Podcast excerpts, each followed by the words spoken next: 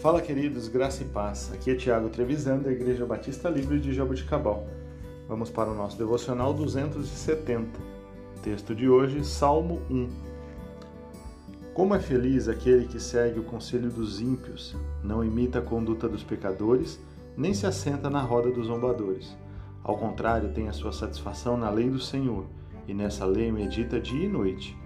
É como árvore plantada à beira das águas dá fruto no seu tempo certo e as suas folhas não murcham. Tudo o que faz prospera. Não é o caso dos ímpios.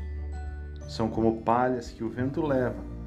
Por isso os ímpios não resistirão no julgamento, nem os pecadores na comunidade dos justos.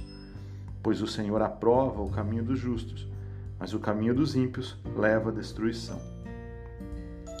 Queridos, uma chave para o crescimento espiritual é voltar-se para Deus e afastar-se do tipo de pessoa que nos leva à tentação.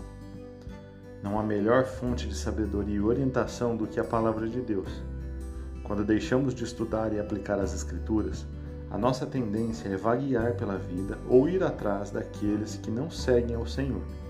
Se não tivermos cuidado de guiar a nossa vida pela Bíblia, seremos jogados de um lado para o outro por qualquer moda ou filosofia que surgir em nosso caminho. Não tem outra saída, queridos.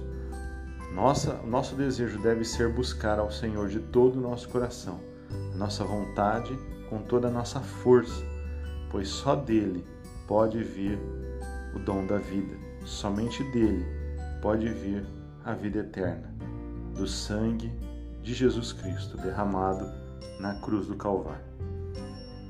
Tenha um excelente final de semana. Deus abençoe a sua vida, em nome de Jesus.